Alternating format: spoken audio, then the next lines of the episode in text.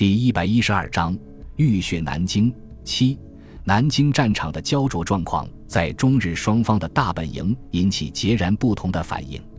此时，国民政府大本营已经迁到武汉。蒋介石作为最高军政长官，代表大本营通令嘉奖坚守南京的十九路军和中央军战斗序列，同时发布命令，正式授予孙百里上将军衔，把十九路军的升级为集团军，军队的规模扩大为十五个师。接着，大本营连日召开军事会议，重新检讨南京的战略部署，讨论是否增兵与日军决战。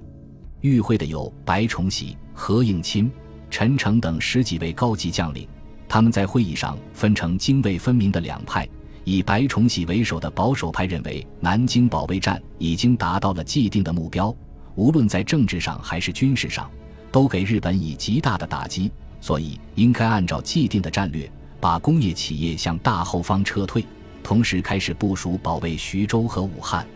如果继续投入重兵在南京战场，日军势必也要增加兵力，保卫战就演变成消耗战。南京距离上海太近，又毗邻长江，利于日本海空优势的发挥，不适合作为决战的地点。以陈诚为首的激进派则认为，南京保卫战已经证明了，只有和日军的装备相当、指挥得当的话，就有机会击败敌人。十九路军的装备和战斗力与日军不相上下，由他们为主力。中央军和其他部队配合，可以在南京附近集中至少五十万的兵力，争取歼灭日军两到三个师团。以日本目前的状况，很难再有新锐部队增援。如果取得了决定性的胜利，说不定可以迫使其放弃继续侵略中国的企图。正当中国大本营的两派人马在争论不休、难以决断的时候，日本陆军在南京陷入困境的消息终于惊动了日本天皇。裕仁在一月九日召开的御前会议上，对战局表示高度的关注，要求大本营立即拿出打破僵局的办法，挽回皇军的声誉，并表示，如果兵力不足的话，可以把拱卫皇宫的几个禁卫师团调到中国。随后，日本大本营紧急召开海军部和陆军部联合会议，商讨如何增援华中方面军。会议最后决定，从朝鲜方面军抽调一个师团。从关东军抽调两个师团，共三个师团的兵力紧急增援南京，同时增派四个轰炸机中队支援陆军作战。一月十二日，日本海军舰艇编队在陆海军航空兵轰炸机的支援下，对幕府山要塞进行空前猛烈的炮击。钢筋混凝土结构的要塞在大口径舰炮和重磅航空炸弹的连续攻击下轰然倒塌。十几门要塞炮也全部被炸毁，日本海军舰艇长驱直入，切断了南京与浦口之间的水陆通道，使南京守军无法从江北得到兵力和物资的补充，前线的伤员也不能再运到后方，形势开始恶化。李从文集团在攻克芜湖以后，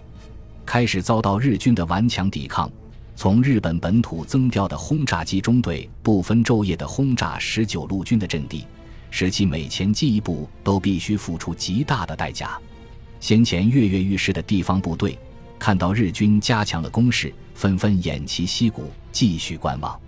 日本华中方面军在接到大本营继续增兵的消息之后，立即调整战略重点，完全停止了对南京市区的攻击，由第十军在南京的东南方向构筑环形防御工事，堵住中国军队的退路。上海派遣军则在全力进攻紫金山的同时，计划在海军的配合下，分兵迂回至幕府山登陆作战，从中国军队的侧背发动攻击。